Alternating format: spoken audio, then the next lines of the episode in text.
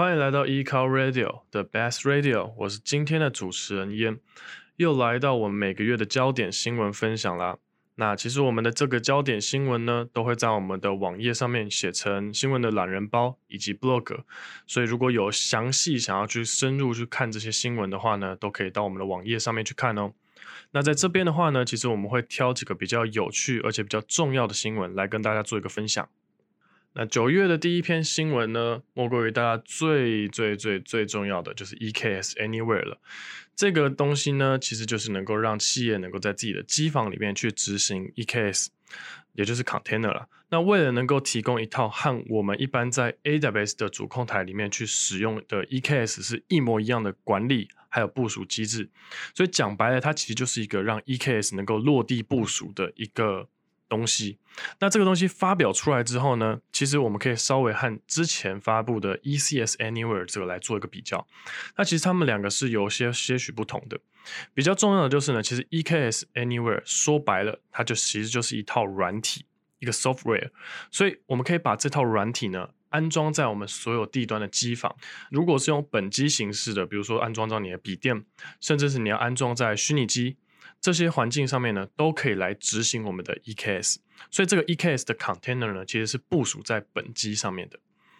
那它和 ECS Anywhere 到底差在哪里呢？其实 ECS Anywhere 它的运作方式呢，是你一样会在你自家的机房啊，或者是虚拟机上面装一个 agent。那这个 agent 呢，会和我们刚刚讲的软体其实是有一个区别的。Agent 比较是那种小的啊，那种助理的那种程式。那这个 Agent 如果要讲细一点的话，它其实就是我们在 AW 上面常用的所谓的 System Manager 的 Agent，就是 SSM Agent。用这个 Agent 呢来部署与执行 Container。所以其实实际上你的 Container 只是透过这个 Agent 部署到 AW 上而已。所以换句话说呢，这个 Container 仍然是部署在 AWS 上面。只是你可以在你的 server 上面透过这个 SSM 的 agent 去做部署以及管理你的 ECS。所以 EKS Anywhere 跟 ECS Anywhere 其实在实际的运作工作原理上面呢，其实是有些许的不同的。接着下一则新闻呢是 EFS 呢，它推出了 Intelligent Tiering 这样子的一个储存分类。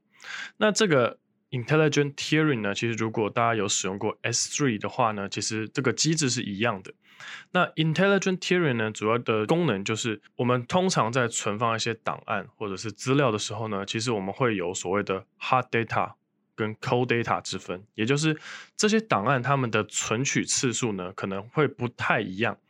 可能有一些比较热门的资料它频繁存取，那有一些比较不热门的，那它可能一个月可能就只存取个一两次。但如果你把这些资料通通都放在同一个 Storage Class，用一样的计费方式，用一样的储存成本去看待它的话呢，其实就不够成本优化。